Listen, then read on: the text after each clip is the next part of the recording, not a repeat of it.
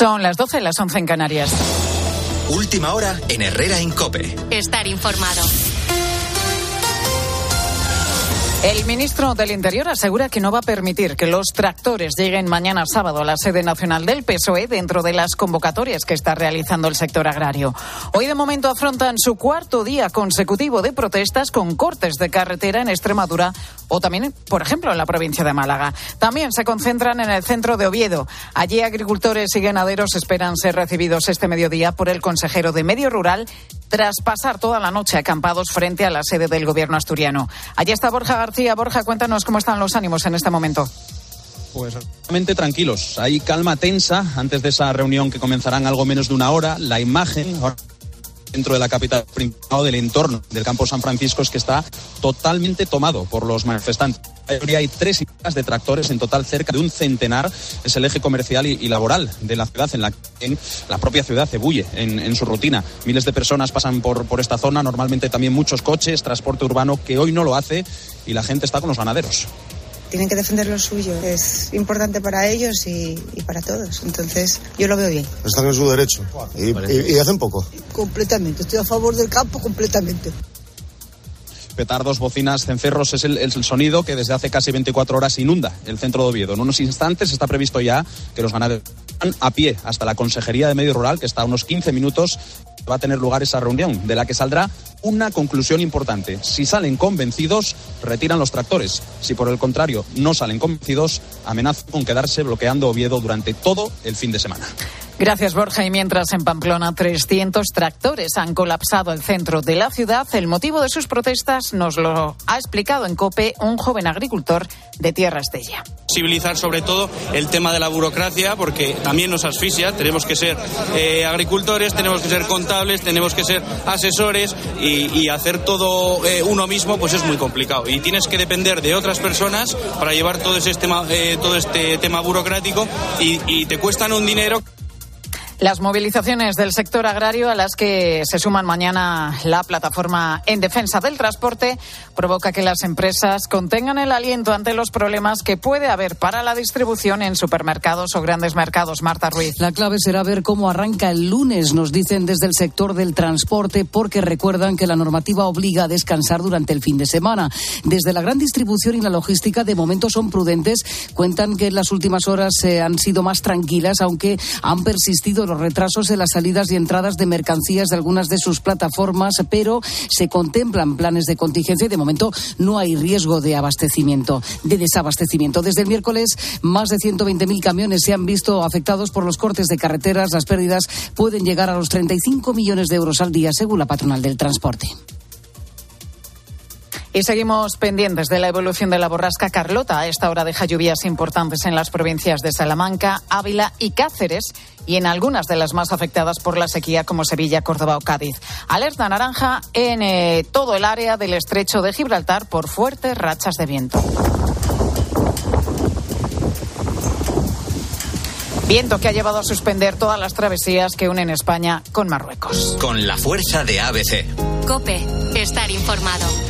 Buenas noticias para Carlo Ancelotti en el entrenamiento previo al duelo directo por la Liga. Bruno Casar. Es el partido destacado de la jornada. Primero contra segundo en la clasificación. Los blancos que parten con dos puntos de ventaja sobre el Girona. Partido para el que Ancelotti va a recuperar efectivos Melchor Ruiz. Muy buenas noticias en este último entrenamiento del Real Madrid. Y es que tanto Rudiger como Vinicius están trabajando con normalidad con el grupo. Así que todo hace indicar que mañana serán de la partida en ese encuentro ante el Girona. Un encuentro en el que Carlo Ancelotti solventa ese problema que tenía en la zaga. Rudiger va a ser solo el único central que va a tener disponible. Formará con Aurelian Suamení que vuelve tras sanción. El resto están en perfectas condiciones, salvo las cuatro bajas que va a tener mañana. Los tres lesionados de larga duración, Militao, Courtois y Álava, más Nacho que no va a llegar en condiciones. Al término de la sesión, que está a punto de concluir, comparecerá ante los medios de comunicación Carlo Ancelotti. Gracias, Melchor. En el Girona recuerdo que Michel no se sentará en el banquillo, tiene que cumplir sanción. Dovic va a regresar a la convocatoria tras superar sus molestias musculares. La jornada la ponemos en marcha esta noche a las 9 en tiempo de juego. Cádiz-Betis para el domingo. Dejamos el Atlético de Madrid-Sevilla y el Barça-Granada.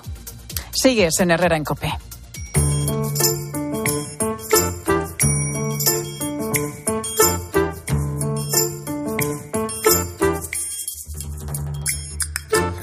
Que ha podido pasar por la cabeza de dos chavales de 13 y de 15 años para acabar con la vida de su madre. 13 y 15 años. Igual que, vamos, yo no paro de darle vueltas a esto, al igual que todos mis compañeros y usted seguramente que, ha escuchado esta noticia desde, desde ayer. Dos chavales en apariencia sin problemas, educados, algo reservados, introvertidos, pero incluso buenos estudiantes. No eran Los de Luis de la Fuente comenzarán la fase de grupos de la Liga de las Naciones con dos partidos fuera de casa, 5 de septiembre en Serbia y 8 de septiembre en Suiza. Luego vendrán dos encuentros en casa ya. Con lo cual, ningún tipo de conocimiento sobre ningún tipo de conflicto. Discúlpeme por, por ese problema técnico. Eh, decía Susana Herrán, la alcaldesa de Castro Urdiales, por qué han matado y además de esta forma tan violenta a su madre. ¿no? Les recuerdo, Silvia López, 48 años, la víctima.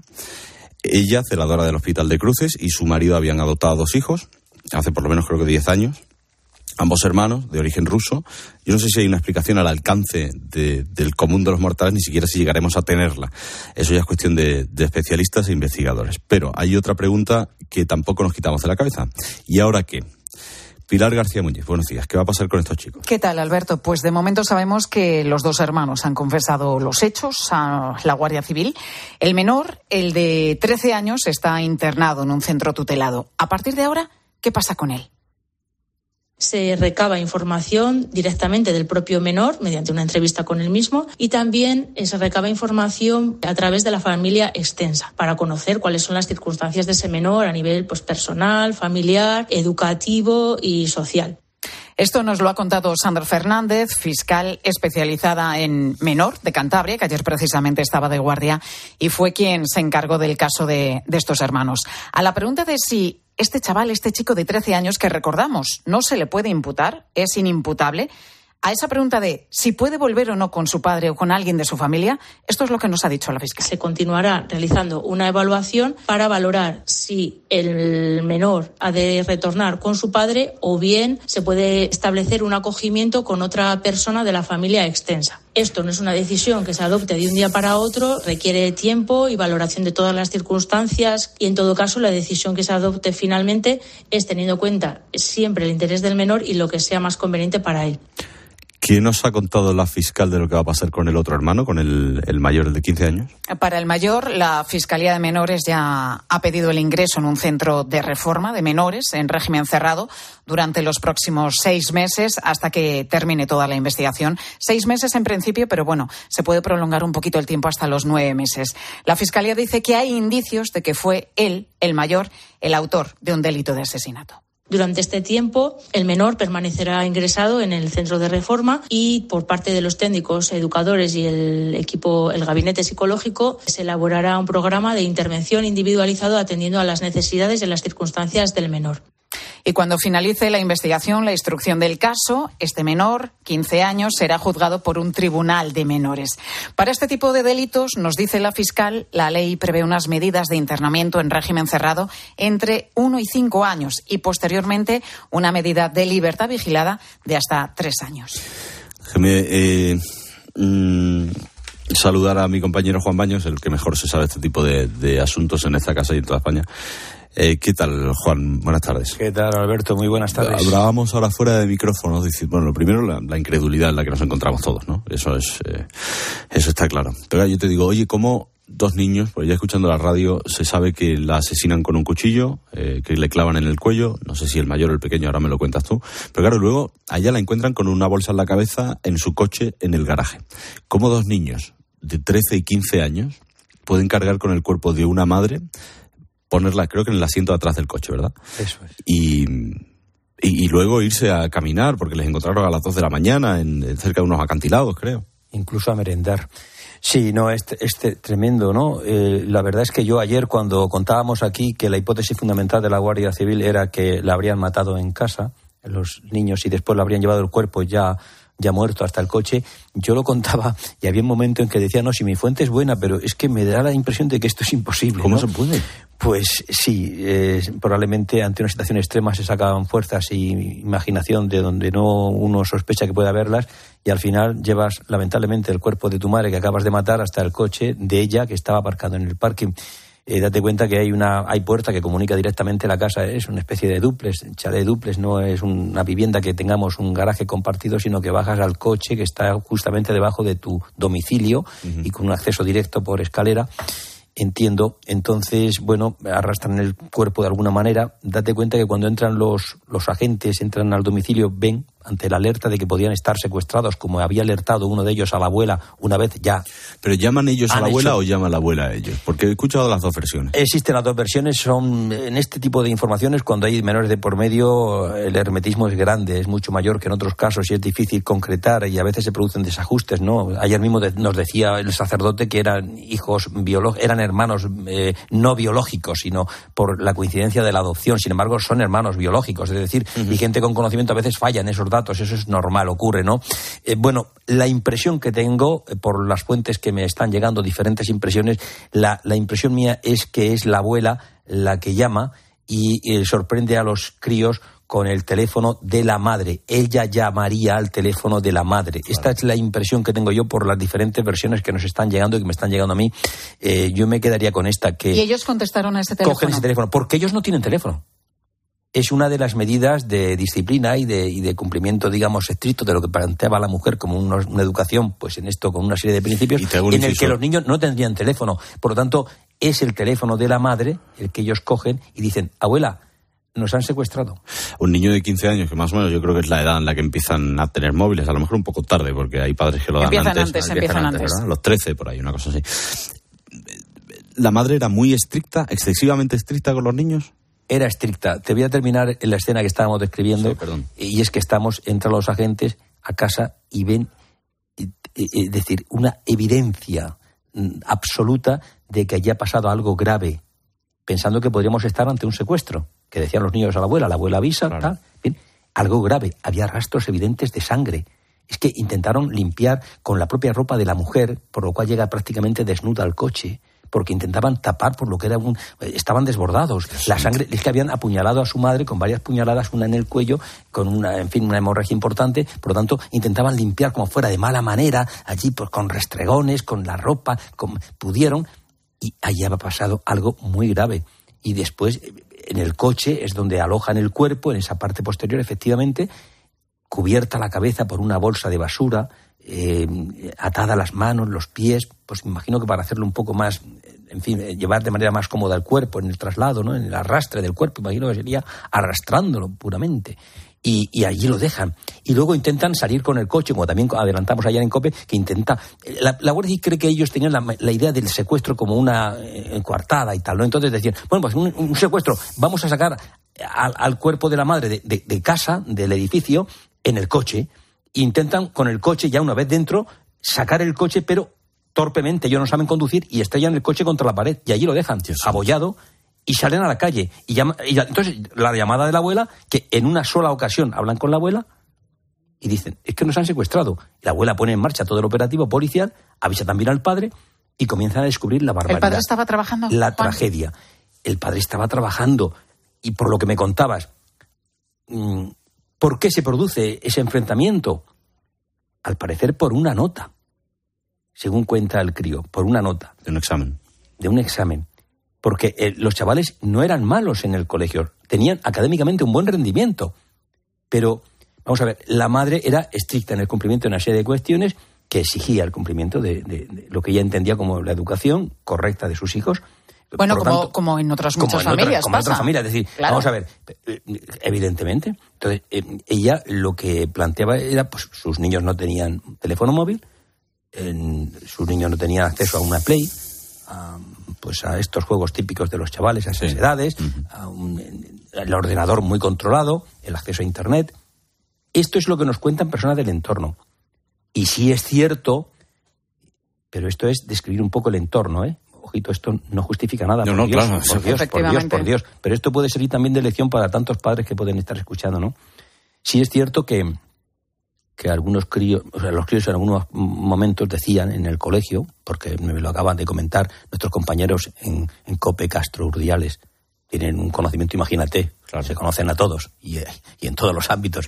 Y me comentaba ahora Inés, nuestra compañera que estuvo ayer, ayer al pie del cañón todo el día, que Bueno, pues en el colegio a veces los críos decían no queremos que lleguen las vacaciones para no ir a casa, porque ellos consideraban excesivo ese tipo de planteamiento educativo. Pero ojo, los críos transmitían pues naturalidad, normalidad, eh, era verdad que uno era un poco más introvertido, el otro más, pero una auténtica salvajada, un crimen terrible y ahora que contra su propia madre. yo sé que, que el, el padre si quiere puede puede quedarse con su hijo con el de 13 años el menor pero claro yo el futuro lo veo tan incierto y tan va a querer ese padre volver a estar con ese hijo si no dónde va ese niño Mm, Él tiene ahora, va a tener seguramente la opción de quedarse con el crío. Ellos están ahora mismo dependiendo de asuntos de se- servicios sociales en, el gobierno de Cantabria. Están encargados del- de la gestión de lo que es una situación muy complicada para el, menor en un centro de acogida. Y por supuesto es que es inimputable. eh, Es decir, que el chaval no puede estar en lugar, no, es- no puede ser ni detenido.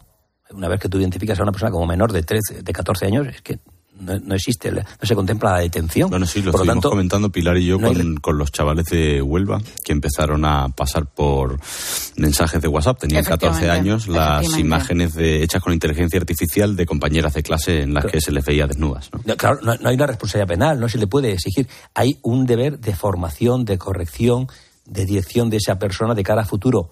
Y luego el hermano que se va a tener la responsabilidad está con seis meses de internamiento, Mm.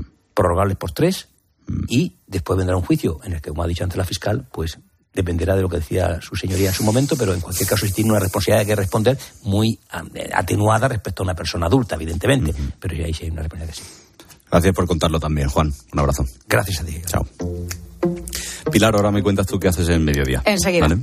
Porque me tengo que ir con Cristina López Schlichting, que está buscando lo de los auriculares para ver si me escucha bien. Hola, Cris. Hola, hola, hola, hola. Muy buenos días, que nos hace falta un cambio, porque de verdad Madre mañana vendrá Nacho Abad a contarnos los últimos detalles de este caso tremendo que a todos nos aflige, pero es que como no miremos a otro lado nos da un patatús. Pero bueno, luego miras a otro lado y tienes a los tractores por ahí, a la huelga Bueno, de pero no Renfe que va a tener. No tiene nada que ver, pero me refiero que es una situación también de tensión, que vas a tener tensión este fin de semana, informativamente. Efectivamente. Bueno, pero luego aflojamos porque mira, empieza el año del dragón. No sé si sabes, es el año nuevo chino. Y claro, cambia tu destino porque ¿Ah, sí? el dragón rige todo el horóscopo chino y es un cambio sustancial.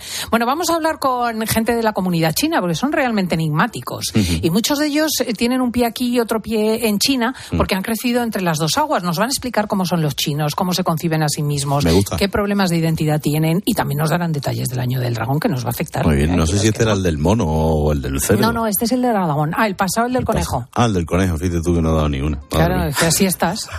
Así está, que no te hallas. Claro, más claro. Bien hecho, Jin, el domingo, el gran rapero. O sea que estaremos divertidos y escucharemos Es un música. tipo excepcional, no le conozco personalmente, pero le he escuchado mucho y le sigo, y es excepcional. Pues es que va a ser interesantísimo ver esta nueva eh, tendencia social ¿no? que hace de él un héroe. Y en, el, en la tertulia de chicas hablaremos de cursiladas porque viene el día de San Valentín. Ah. Entonces, las cursiladas más grandes que tengas, vételas guardando, querido oyente, porque hablaremos sobre lo más sortera, lo más cursi, aquello que te ha marcado de por vida. Cris, te escucho, muchas gracias. chao, chao.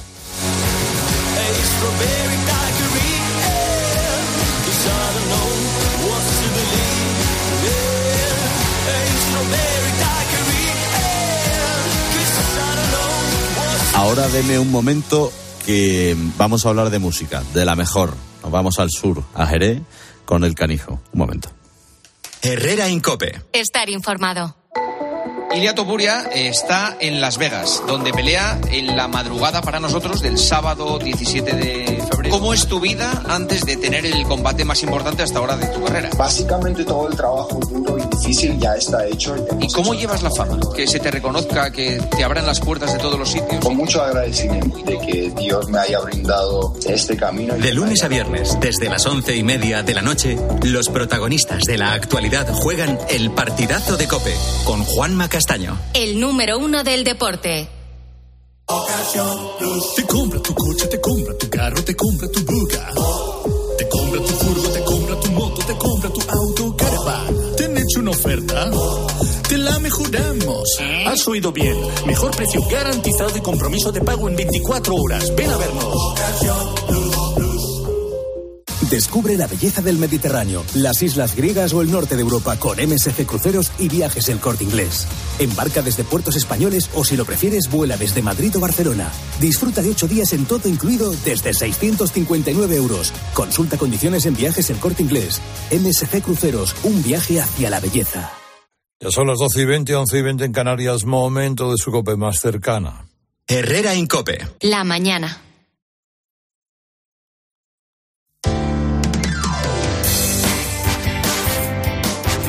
Cope Madrid. Estar informado.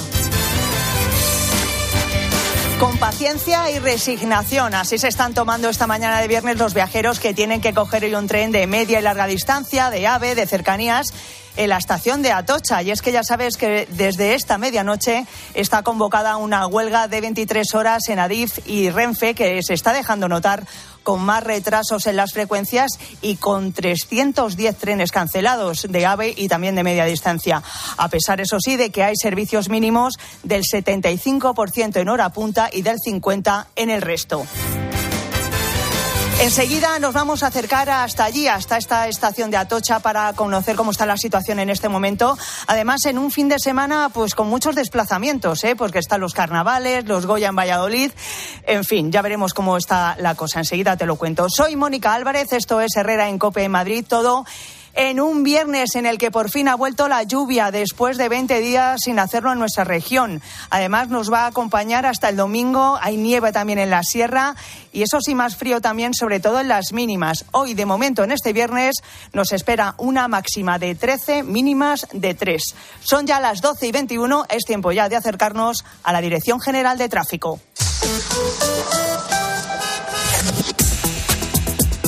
También en un día en el que han vuelto las protestas en las carreteras de acceso a Madrid, hay cortes en Toledo y en Cuenca y en la M503 por esas protestas de los agricultores. Alba Ariz, ¿qué tal? Buenas tardes.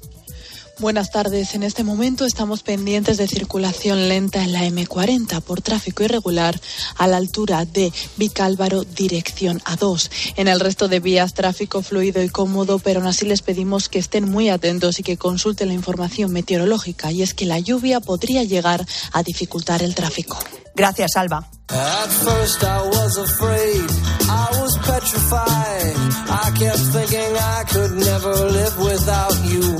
Bueno, pues efectivamente es un día en el que ha vuelto la lluvia y vamos a hablar precisamente de cómo la climatología afecta a la edificación. Lo vamos a hacer con Mulprotec, ya sabes, compañía experta en humedades estructurales. Sebastián Torres es el director de Mulprotec en Madrid. Sebastián, buenas tardes. Hola, ¿qué tal? Muy buenas tardes, Mónica. ¿Cómo estás? ¿Bien? Bien, bien, bien, Aquí aguantando los días de lluvia. Eso es, claro, porque estamos en una época, afortunadamente, ¿eh? que, que ha vuelto la lluvia, hay más humedad en el ambiente y en el terreno, pero nos gustaría saber cómo afecta esto a nuestros edificios y hogares. Vamos a ver, efectivamente, Mónica, como bien decías, pues la humedad se hace mucho más presente y de manera mucho más constante en esta época. Los días de lluvia, como hoy, unido a bajas temperaturas, hacen que, se incrementen. Así que si tenemos una vivienda con humedad, pues debemos ser conscientes de que podemos tener un problema muy grave, que no es algo meramente estético que nos afea la vivienda, sino que es algo crónico que nos daña la estructura de la casa o lo que es más grave aún, también puede llegar a afectar nuestra salud. Claro. Las humedades, que sí, las humedades crónicas se dan por un problema de construcción y observamos síntomas que todo el mundo conoce. Zonas con hongo y moho, cristales que se empañan, desprendimientos de pintura, fuerte olor a humedad. Ya, ya. O sea que, que la salud sin duda es la que más nos debería preocupar de todas estas consecuencias, ¿no? Eh, totalmente. Las humedades pueden afectar de forma muy negativa a nuestra salud. Vivir o pasar mucho tiempo al día en un ambiente con humedad pues nos va a provocar problemas respiratorios, dolores reumáticos, afecciones reumáticas también y afecta en mayor o menor medida a todas las personas, pero tienen que tener mucho más cuidado si cabe pues las personas inmunodeprimidas, los ancianos, las embarazadas o los niños todos ellos son un grupo de riesgo que nosotros en nuestra compañía siempre le damos preferencia a la hora de erradicar sus humedades. Desde luego. ¿Y qué tipo de humedades estructurales existen, Sebastián?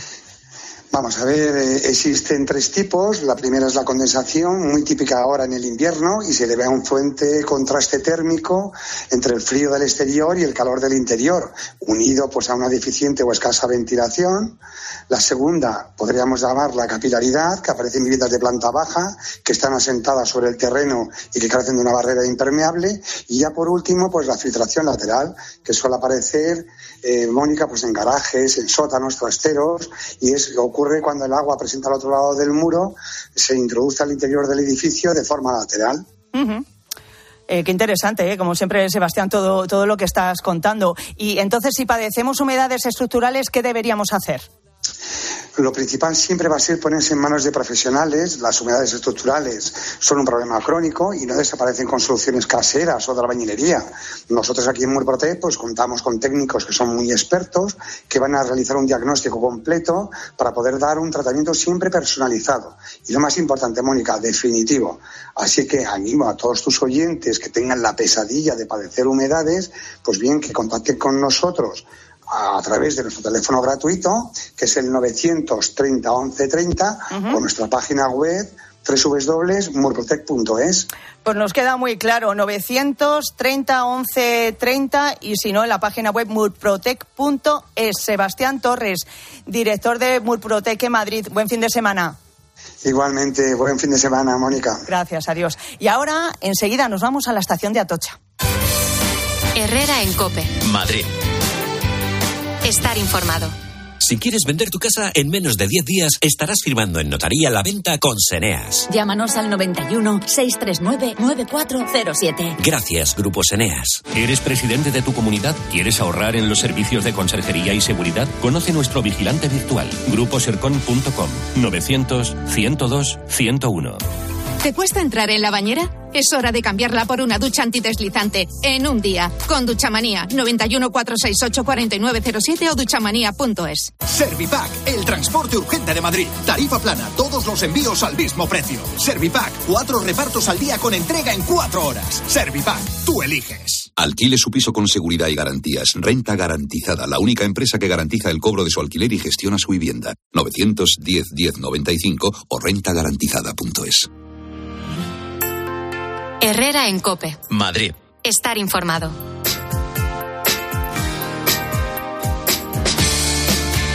Pues 12 horas ya de la huelga convocada en Adif y Renfe por comisiones obreras. Se han cancelado 310 trenes de larga y media distancia y se están produciendo también importantes retrasos, especialmente en los trenes de cercanías. Ramón García Pellegrín está en la estación de Atocha. Ramón, buenas tardes. ¿Qué tal, Mónica? Muy buenas tardes. Cuéntame, ¿cómo está la situación hasta ahora en esa estación?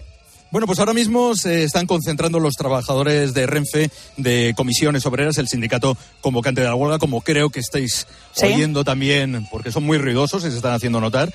Y dentro de la estación de Atocha, en la zona de cercanías, los andenes se van llenando cada vez con más viajeros y eso que estamos ahora en una hora valle, que no es una hora punta como puede ocurrir dentro de hora y media o dos horas, ¿no?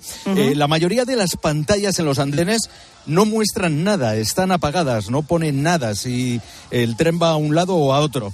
Eh, La frecuencia de esos trenes de cercanías está siendo de una media de como una media hora, algo más, que es más del doble de lo habitual a esta hora. En cuanto a la media, larga distancia, incluido el AVE, hay mucho movimiento, muchas colas, también hoy es viernes, y la verdad que, bueno, pues son eh, más de 300 los trenes que se han visto cancelados de esa media y larga distancia, como, como decías, y hay mucho movimiento en estos momentos también en la zona del control de equipajes del AVE. Ajá. Eh, ¿Cómo les está afectando a los viajeros con los que has hablado? Pues mira, hemos hablado primero con Damaso. Él llevaba eh, una maleta porque tenía que enlazar desde Atocha con un tren para Alcalá de Henares para trabajar. Eh, iba a llegar tarde y luego pensaba ir a un pueblo de Toledo en un tren de media distancia ya por la tarde. Eh, le hemos preguntado cómo, cómo está. La gente se va marchando del andén porque, claro, no sabemos cuándo va a llegar el tren y llevamos aquí pues 15 minutos esperando y no hay ni anuncios ni hay nada. De hecho, la Renfe ya va mal desde hace mucho tiempo, o sea, no es una cosa novedosa. También hemos hablado con Pilar. Ella ha podido salir a Cádiz a los carnavales. No, de momento creemos que no. Nos han dicho que no, que salía a la hora. Nos vamos a Cádiz y de momento estamos esperando ayuda, que necesitamos ayuda para mayores, pero bien, sale a la hora. Bueno, Pilar ha tenido suerte, se puede ir a Cádiz a los carnavales. Es que es un fin de semana con mucho, con mucho movimiento, ¿eh? Sí, y también además eh, BlaBlaCar, bueno, ha aumentado un 30% también en la demanda de recorridos en estos... De coches eh, compartidos, claro. coch- de coches compartidos. ¿eh? Gracias, Ramón, eh, por esa última hora desde la estación de Atocha. Seguimos ahora contándote todo lo que te interesa en Herrera, en COPE.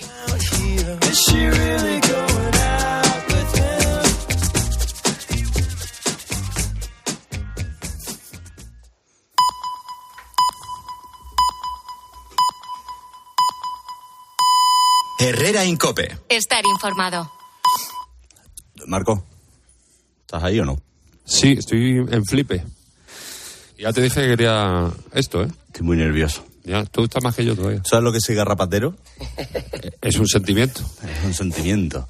Yo fíjate que mm, la música es un vehículo para muchas cosas, ¿no? Pero al final es un vehículo para la vida y te enseña a... Te, da lecciones, te, te- te enseña las cosas malas, las cosas buenas. Y una cosa es tener un artista que te gusta y otra cosa, artistas que te influyen en tu vida y que te hacen ser como eres, ¿verdad? Estás con los pelitos de punta, ¿eh? Venga, ponme la primera. No, no, no. Que sí, que sí. Va. Esto es rock con carne, Rock con habichuela grabado por la tarde. hay rock con habichuela grabado por la tarde.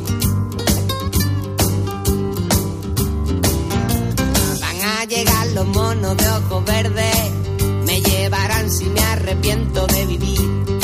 El recuerdo muera tiro ya, de ya, te saludo directamente, Canillo de Eres. Buenos días. No me tío. acordaba de esta canción, Guillo. Pero te acuerdas de No me quites mis tomates. No me quites mis tomates, porque hace tiempo no la escuchaba. Mira, mira qué buena es. Súbemela, Marcote. Que yo quiero ganar, viví hasta los 100 años cantando en la barra de un bar. Mi compadre siempre me decía, el aburrimiento es la sin razón. Es que tú no sabes lo que he cantado yo esto con mis amigos y con la guitarra en Sevilla. Canijo, buenos días. Y yo, buenos días, Alberto. Para mí un orgullo las palabras que me estás diciendo. Ahí tu tocayo, mi tocayo, que es Marco como yo, nos llamamos Marco. Pues yo soy Marcote. Tú es canijo, yo Marcote por lo grande. Oye, Canijo, en la antigua harinera de Jerez, en ese bloque que compartías con toda tu familia, ¿a ti quién te enseña a tocar la guitarra o por qué, por qué te gusta la guitarra? Bueno, yo mi- siempre he tenido una gran colección de vinilos en casa por mi padre, que le gustaba por los Shishos, le gustaba Pink Floyd también, por ejemplo, los Beatles, Triana, Alameda, todos esos grupos siempre han, han sonado en mi casa, ¿no? Y mi padre tocaba la guitarra también, tenía un grupo de jovencillos que tocaba en la BBC, como yo digo, que es boda, bautizo y, comuni- y comuniones, y, y hacía pues versiones de Los Ángeles, de Los Brincos y todo eso, y, y tocaba la guitarra y ya de pequeñito ya me empezó a enseñar Pero hay mucho de, de Triana, de Pata Negra, de Los Chichos, de Smokey Veneno también, ¿no? Claro, es que nosotros también somos de Jerez de la frontera, aunque, vamos, yo he mamado de- de- del rock and roll, como te he dicho, pues mi padre es que era un flipado de, de los brincos, de los Mustang, de, todos estos grupos. Pero allí en Jerez es que hay un torniquete por todos lados, ¿sabes? Entonces allí está el Tomasito, mi compadre, todos, todos los niños de Santiago, los gitanitos, los flamencos, entonces pues allí nos saludamos. ¡Eh, tira! ¿Por qué matar? Eh, entonces ya eso, eso se pega ya en, bueno, nuestra qué jerga bueno. habitual. Oye, para entender tu historia y para entender lo que fueron los delincuentes, te tengo que poner algo que es esto, Marcote.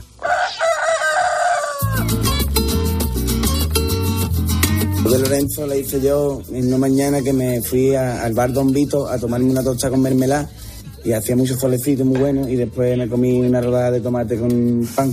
Y se fue a la luz de Lorenzo, una mañana en mi vida.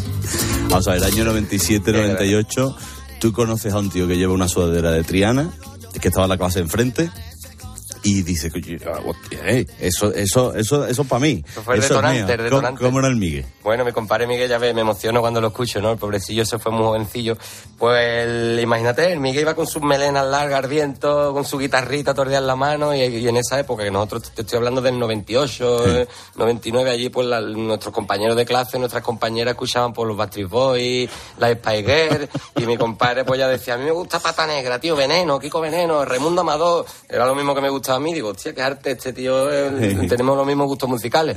Entonces ya no nos separamos más, ya Y lo él la- tocaba la guitarra también, yo entonces ya no nos hicimos Lo colegas. de Garrapatero era por él, ¿no? Porque vivía en el campo. Sí, mi compadre vivía en el campo con su padre que se dedicaba a las alpacas de paja, tenía un tractor y eso, y, y tenía muchos perros allí, y estaba todo el día quitándole la garrapata a los perros.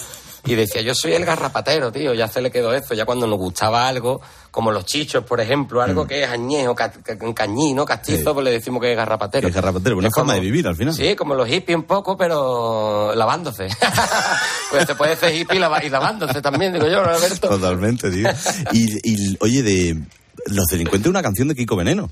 Sí, hombre, Los Delincuentes es un temazo de un disco que el primer disco que sacó Kiko Veneno con Raimundo Amado y Rafael Amado en el año mil no- 1977 y esa canción nos encantaba a nosotros porque tenía todos los elementos que nos motivaban, tenían incluso hasta un pito de carnaval, ¿no? Nosotros, Hey. yo soy de. Jerez, pero soy gran amante de los carnavales Mm. de Cádiz, que además están ahora a ver con la huelga, porque con la huelga de los ver, trenes tío, está la sabes, gente... yo, iba, yo iba a ir al falla este, Sí. este viernes, porque ¿sabes? yo soy un loco de los carnavales también, pero claro, para llegar a Cádiz, yo no, No, sé cómo lo voy a hacer, la verdad. No, no, vamos a tener que comprar un burro o algo de eso, irnos en burro, un caballo, Oye, vamos a tardar mucho en llegar, pero lo, bueno. lo has dicho tú ya, pero no sé si es en 2004 cuando se va el, el Miguel. El 2004, Miguel ¿no? falleció en 2004 con 21 años, muy jovencillo, el pobre. eh, para nosotros fue un shock muy grande, ¿no? El pobre pues, se murió de un, de un ataque al corazón, ¿no? Mm.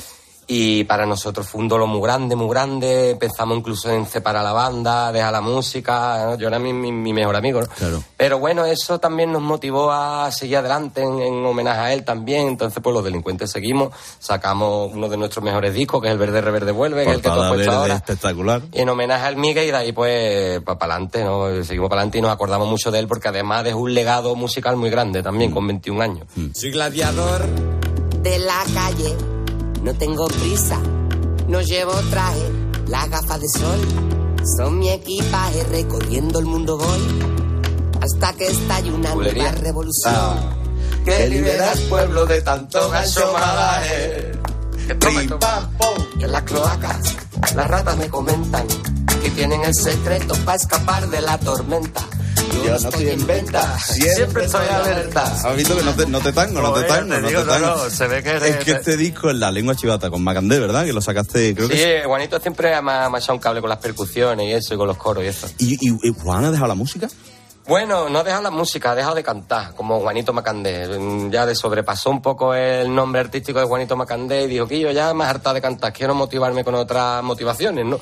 Y, es- y ahora se ha hecho guitarrista flamenco, que por cierto lo hace bastante bien, y está produciendo a grupos en es, su un, casa. es un artistazo. Lo que pasa yo creo que se le etiquetó mucho. Él no quiso que se le etiquetase, pero se le etiquetó con un tipo de música y con un tipo de cante y con Mm, un tipo de historia. Yo creo que ese tipo de cosas hace bastante daño a los músicos, ¿no? Sí, porque mi compadre es muy polifacético, además toca el cajón muy bien, eh, da clases de cajón, eh, produce música, hasta música electrónica. Mm. Pero es verdad que muchas veces cuando te encasillan y un artista que le gusta beber de varias fuentes, Mm. entonces siempre te atasca un poquillo. ¿Tú le dabas bien a la pelota o qué?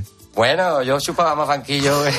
no, algunas veces jugaba, fui a Francia, jugaba y todo de pequeñito, hasta que me di con la guitarra, ya no quise ya ponerme malas calzones, las espinilleras. Pero me gustaba, me gustaba y me sigue gustando mucho el fútbol a día de hoy. vamos. Oye, y un tío que, que vive en Jerez y que ha vivido todo y que respira Jerez y que respira sur, ¿cómo es venirse a Madrid? Para mí es una alegría, siempre que puedo me vengo largas temporadas a Madrid. Pues tú llegaste a vivir aquí, ¿no? Sí, me he pegado una vez, he estado seis meses viviendo, he estado en el barrio de la Latina, he estado en Chueca viviendo una temporada, en Malasaña también, Mm. en el barrio de las Letras, y me encanta Madrid, vamos, las cervecitas como la tiran en Madrid no la tiran en ningún lado, te lo digo. Y tú sabes que hay una cosa que compartimos mucho justo, pero por ejemplo, George Harrison para mí es mi Beatle favorito. Guau, igual que el mío. Y ya explica por qué. ¿Qué pasa? Entre John y Paul McCartney, para mí el mejor es Paul, porque es el que más ha demostrado después. Musicazo. John, que es lo que pasa, que muere muy pronto y eso se hace una gran noticia, que era también un espectáculo. Pero claro, luego George Harrison, que sacaba una canción por disco cuando le dejaban. Eso cuando le dejaban. Luego saca All Things Must Pass y es un disco del año 71, del año 70, que es Sí, espectacular, el año 70. Bueno, él, el- los Beatles para el álbum blanco, que no sé si es del 68, por ahí, que es el 68, único álbum correcto. de dos caras. Te formado. De los vistos me puedes preguntar lo que quiera que me Sí, sea hasta la talla de calzoncillo de John Lennon. Es que te digo que se van a la India porque, porque George Harrison pues conoce a Ravi Shankar y se van para allá a la India. Que Ravi Shankar pues es un hindú de estos del, del Sitar. del exactamente. Y, y allí tiene como un advenimiento y empieza a, bueno, a crear, a crear y muchas cosas de ese All Things Must Pass las creó allí en India. Tú también te fuiste a India. Pues sí, tío, la verdad que como, como tú bien has dicho, Joe Harrison es mi Beatle favorito, eh, creo que tenía un misticismo especial, ma- amaba mucho la cultura hindú, ¿no? Y, y de las mejores canciones de los Beatles para mí la escribió Eno, Something, por ejemplo, Bah. Preciosa, Air Can the Sun, ¿no? Y el Alcimus Pae para mí es el mejor disco en solitario de un Beatle, ¿no? El triple disco, además. Sí, sí. Y no sé, tenía ese, eso, ese run run en la cabeza. Digo, tío, me- me- no estaba motivado, no me salía nada, tenía un bloqueo creativo bastante importante. Y digo, a ver si me motivo de alguna manera, cómo encuentro las musas. Y ya estoy harto de a comer pescado frito a la playa, bañarme allí en Chiclana, en la playa, Jerez. Y entonces digo, pues tío, me, me fui con, con, con mi, mi chica en ese momento. Y nos fuimos a. Nos estábamos casados, que por cierto está aquí, que ya estamos Sí, casados. sí, sí, además con barrigón. Y vamos a hacer papás ahora mismo, además, estamos muy contentos. Y en la India nos pegamos un mes y pico, un mes y medio, en Jaipur, Jaipur, en Adra, viendo el Taj Mahal. Después estuvimos en Nepal y yo con mi guitarra y ahí me, me, me compuse todo manual de jaleo que estaba atascado y me vinieron las musas de buena primera en la India, tío. Me inspiré bastante, vamos. Me gustó mucho ese país.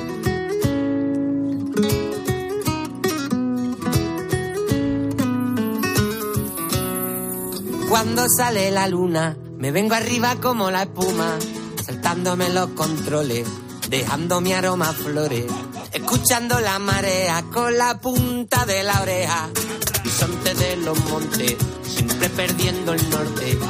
Y aunque nada sea como ayer, las alegrías se destapan y lucen dentro de mi ser. Para mí es como si los delincuentes siguiesen vivos dentro de ti, ¿sabes? Ole, muchas gracias. Hombre, yo intento mantener la bandera garrapatera, Claro. mucha honra por mi compadre y por todos los garrapateros que nos siguen y le- les gustan los delincuentes, claro. ¿Qué te pasó en Marruecos? bueno, ese fue otro episodio bastante curioso en mi vida. Bueno, fuimos a, nos salieron tres conciertos, uno fue en Rabat, otro en Marrakech y otro en Casablanca, creo que era. El primero en Rabat, un festival muy grande, habían por lo menos, yo qué sé, cada vez digo un número en cada entrevista, pero había mucha gente, 10.000 personas o, o más, o 15, 20, yo qué sé, un festival Sí, gigantesco. sí. Había todo, todo eran hombres, evidentemente, allí todo. Y empezamos, allí tocaba, eh, tocaba Ziggy Marley, estaban Paranoia también. Entonces salimos nosotros y la última canción que se llama Quítate la ropa, quítate la ropa que vamos a hacer el amor. Hmm. Me quité la camiseta y todo el mundo ¡ah! aplaudiendo allí, ¿no? Todo- Todos, los árabes allí, ¡eh! Y hasta que enseñé el culo, tío. Hice un calvo allí. Hiciste un calvo, tío. Claro, se me fue la cabeza completamente. Quítate poco forzado, ¿no? Claro, la, la- la semana anterior lo hice en Bilbao y salió bastante bien. Hombre, tiene poco que ver un Entonces ese sitio con momento se me fue. Y, y mis colegas, cuando vieron que yo iba a hacer calvo, todo el mundo, no, no. Y lo hice y no veas la que se formó allí. Las 20.000, los 10.000, los que hubieran todo el mundo abucheándome. Uh, No puedes de entrar en. Marruecos. Bueno, me hicieron personas no gratas en Marruecos, me, me suspendieron los conciertos de Casablanca y de Marrakech, no la que se formó, tuve que hacer un comunicado pidiendo disculpas. No, ya me ha levantado la- el castigo, ya está un par de veces ya. Oye, me ha contado una cosa tu mujer que, No que se formó. que hemos, que hemos contado que ha venido con barrigón gordo porque estás a punto de ser papá de Numa. Y, le, y claro, yo mirando y digo, pero esto es por Numa Turcati, Por Numa Turcati. de la Sociedad de la Nieve, uno de los no supervivientes que Correcto. falleció en los últimos pasos de, de- del episodio en la montaña. ¿Y esto por qué?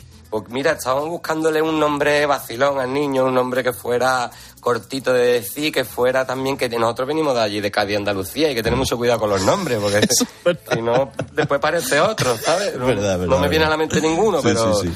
¿Sabes? Entonces, pues estamos y vimos la película en el cine y nos impactó tanto la historia. Aparte, mi chica es una flipa de.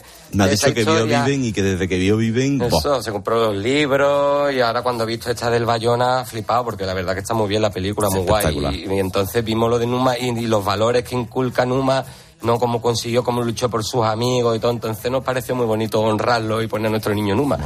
Oye, ¿y cómo te llevas con este mundo moderno? Porque yo mi sentimiento garrapatero hace, mira, y te, y te cuento un ejemplo. Eh, las gafas de realidad virtual que han salido ahora, que hemos estado hablando hoy durante- en el programa. Es que eso es cero garrapatero. Y entonces yo le estaba diciendo hoy a Jorge Morla, que es con quien hablo de tecnología, digo, Guillo, no vamos a poder mirarle a la cara a la gente, a los ojos, a la gente. ¿Tú cómo te llevas con el mundo moderno? Pues mira, yo no tengo más remedio que adaptarme como todo el mundo, porque las redes sociales, por ejemplo, son súper válidas para darte a conocer tus conciertos, tus videoclips, tus cosas. Entonces, en cuanto a redes sociales, eso está guay, las llevo y no me, no me da mucho jaleo. Pero ya veo lo de la inteligencia artificial La cosa, hecho, ¿eh? que La bueno, cosa. ya he visto que hay gente haciendo canciones con la voz del Migue, ¿no?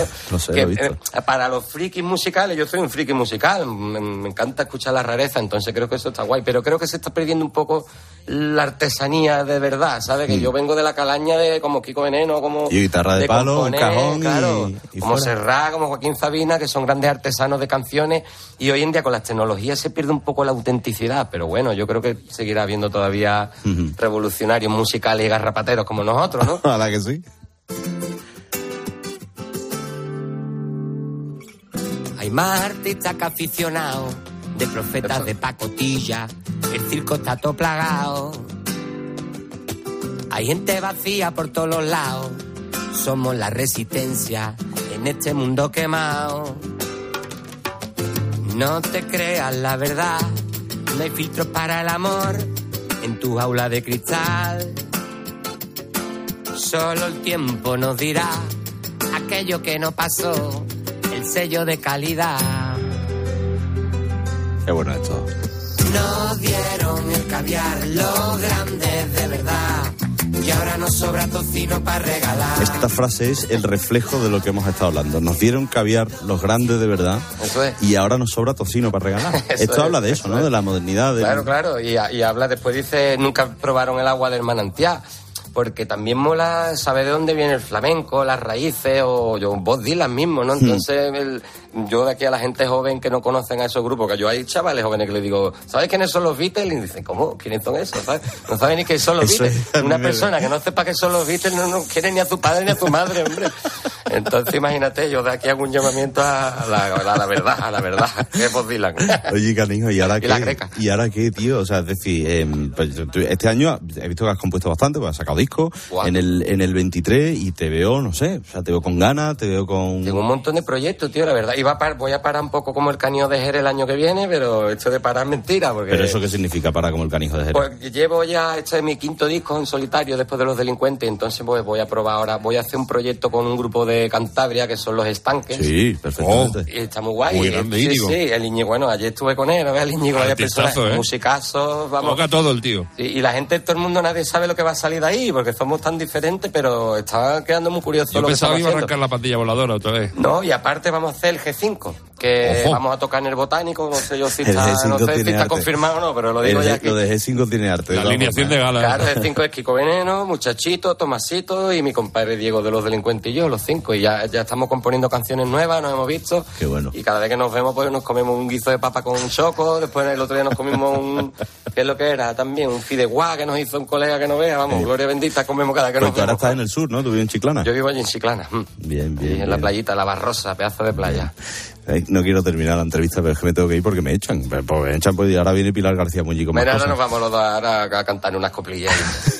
Pero voy a despedir con una de mis canciones favoritas, que es el después de ese disco con el que hemos Olé, abierto, olé. que es una maravilla y nos quedamos tú y yo aquí escuchando, ¿te Y parece? ahí con la bebé, gran amiga también. Canijo, eres grande, tío. Muchas gracias, Alberto, por tus palabras. Gracias, amigo. Chao. Hacia el atardecer, como un niño jugando otra vez, sin parar de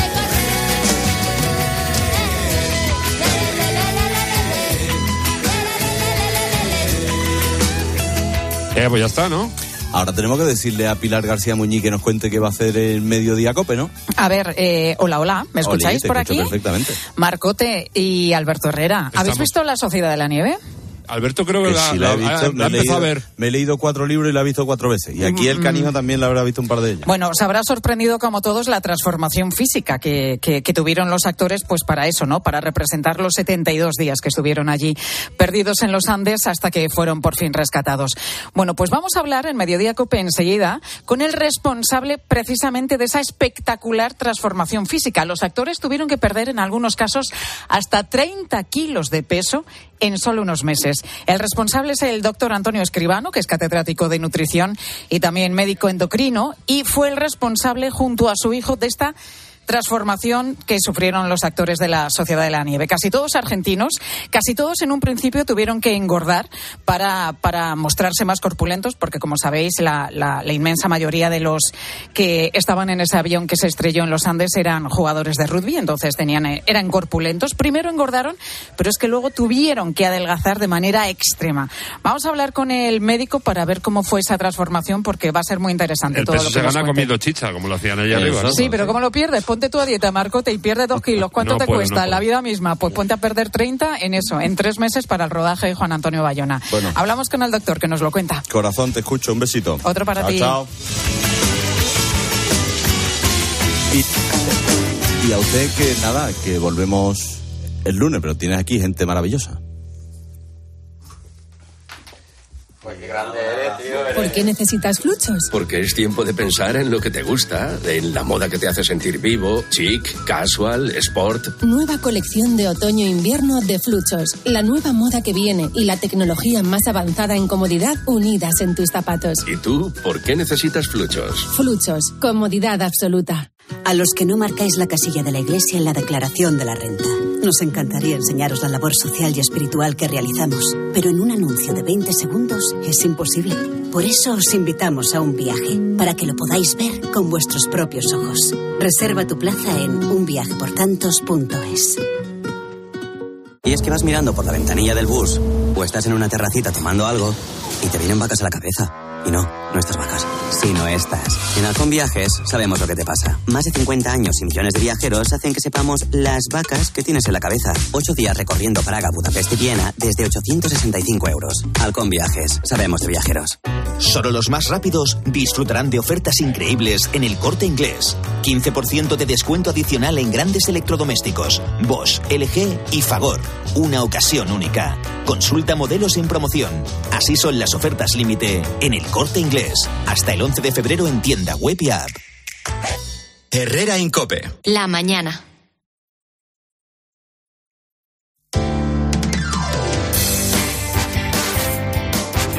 Cope Madrid. Estar informado.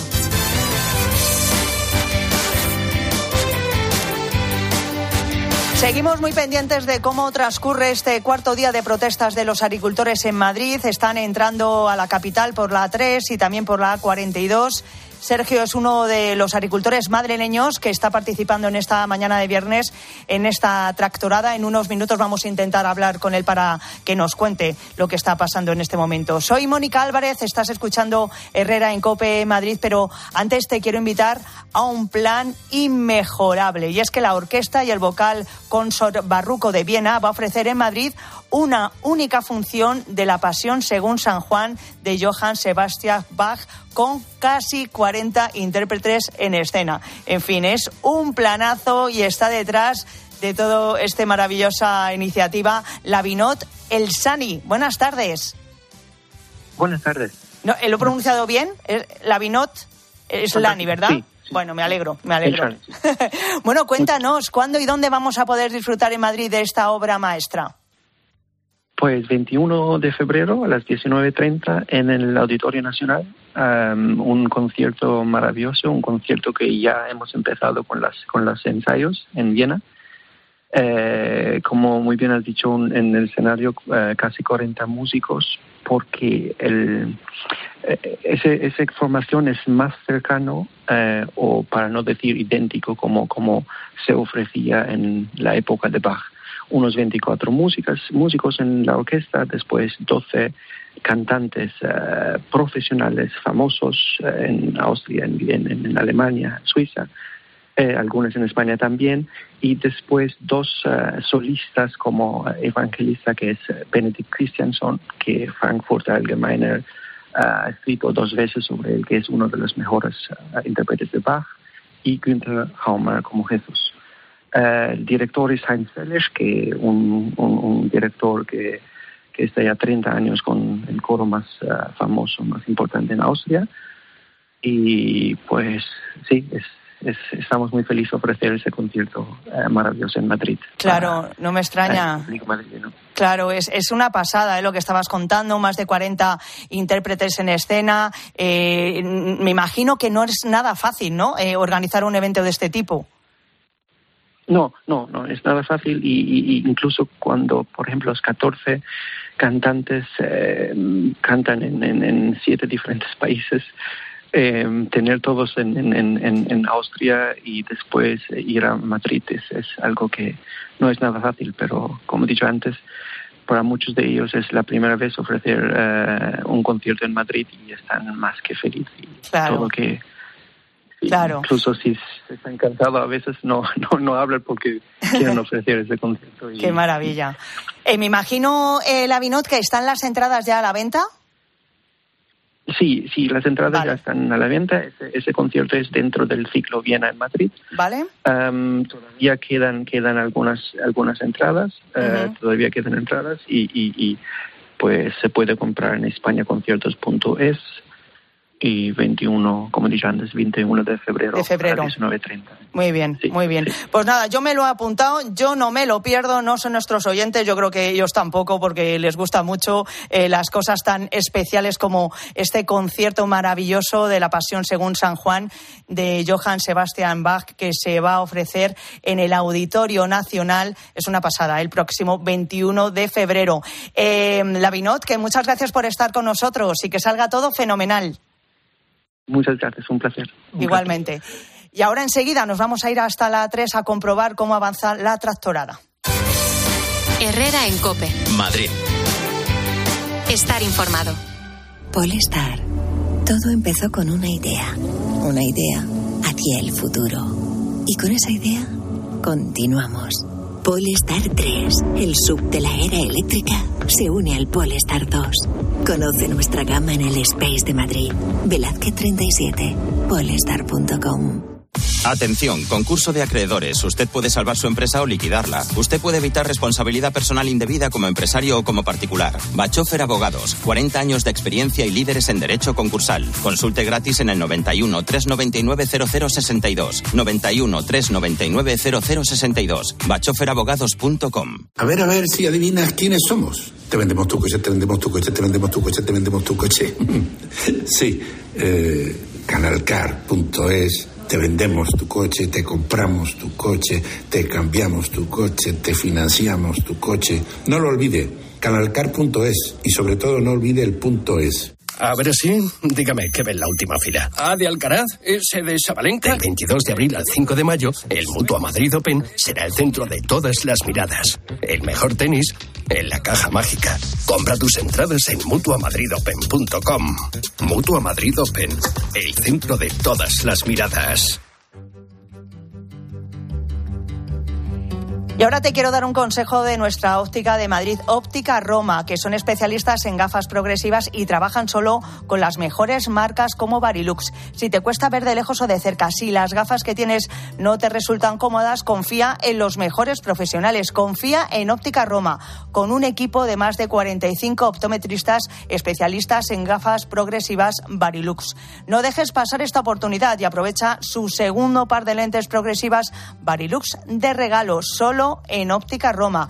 Óptica Roma, tus ópticas de Madrid. Herrera en Cope. Madrid. Estar informado. Bueno, y como te decía, Sergio es un agricultor madrileño de Carabaña que en este cuarto día de protestas, bueno, pues se ha querido unir a sus compañeros de otras provincias. Ahora mismo eh, creo que se encuentran en la A3. Buenas tardes, Sergio. Buenas tardes. ¿En qué punto estás exactamente? Estamos en la 3, eh, pasado el pueblo de Talancón, en el polígono de la Senda de los Pastores. Ajá. Y salíais a primera hora de esta mañana, ¿no? Sí, nosotros hemos salido, eh, aquí había quedado la gente a las 8. Ajá. Nosotros nos hemos unido a, la- a lo que han organizado la gente de Castilla-La Mancha, porque como en Madrid lo tenemos tan complicado, eh, aquí es otra cosa. Esto parece otro país. Ya. Eh, ¿Cuánta gente, cuántos agricultores y cuántos ganaderos estáis ahí protestando en esa Pues habrá zona? unas, 300 unas 300 personas. Y en este momento estáis cortando la carretera. ¿Qué estáis haciendo exactamente para protestar? Sí, se, hace- se hacen cortes cada media hora y se dejan pasar cada 15 minutos para no molestar a la gente, que media hora de tu día no va a impedir nada para esta protesta. Y la gente, la verdad, es que lo, no es que lo agradezca, pero no, no se enfada. De hecho, nos pitan, nos dicen que fuerza, que sigamos. Y vamos, la gente está con nosotros. Ya, eh, me imagino que habrá fuerzas de seguridad ahí, ¿no? Con vosotros. Sí, está la Guardia Civil, está la Guardia Civil colaborando, ellos hacen los paros, ellos dicen que salir, entrar, ha pactado con nosotros y porque es lógico que no se pueda cortar un carril entero todo el día, eso está claro. Ujú. Eh, o sea que sentido. de momento está todo tranquilo por ahí, pero vuestra Todo idea tranquilo. es, claro, es Como de- nosotros creemos, queremos que esté la cosa tranquila y, y que se nos escuche, Claro. sin molestar a nadie, mucho. de- eh, molestar, molestamos, pero bueno. que vuestra idea, digo, es llegar a Madrid mañana, eh, llegar hasta Moncloa, hasta Ferraz. eh, no sé si sabéis que hay un fuerte dispositivo de seguridad preparado para mañana. ¿Cuál es vuestra idea? ¿Qué, qué intención tenéis? A ver, nuestra idea es protestar en los sitios que tenemos que protestar. En Ferraz yo creo que no pintamos nada. eh. Tenemos que ir al Ministerio de Agricultura, Delegación de Agricultura. Eh, nosotros no queremos políticas, queremos que nos escuchen. Ya está, no nos da igual quién mande o quién no. Que esto parece que es que dice que los agricultores son de derechas o son fachas o son. Nosotros no nos da igual quién esté. Nosotros queremos que se nos escuche. Ya está, no queremos más. Bueno, el otro día hablábamos. Iremos donde podamos. Ya, ya os enteraréis dónde vamos. Ya, eso porque no nos puedes contar nada, ¿no? Nada, Aquí nada. no, no.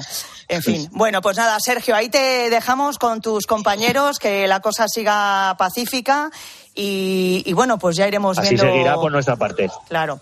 Y ya iremos viendo eh, vuestros planes si se llevan a cabo o no. Seguiremos hablando Venga. estos días. Sergio, gracias como siempre por Muchísimas atendernos. gracias. Muchísimas gracias por la cobertura. Gracias. Adiós, adiós. Sergio, uno de esos agricultores madrileños también afectados por esos altos precios, por esa burocracia y que se ha unido, como te digo, en este cuarto día de protestas a sus compañeros de otras provincias y ahora mismo se encontraba en la A3. Seguimos ahora contándote más cosas en Mediodía Cope.